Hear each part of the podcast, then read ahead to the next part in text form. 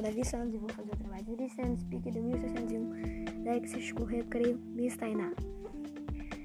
I am Kate Matt, and I live in the South Houston. Dot was Miss Smith, the history teacher, and these are the three new bathrooms.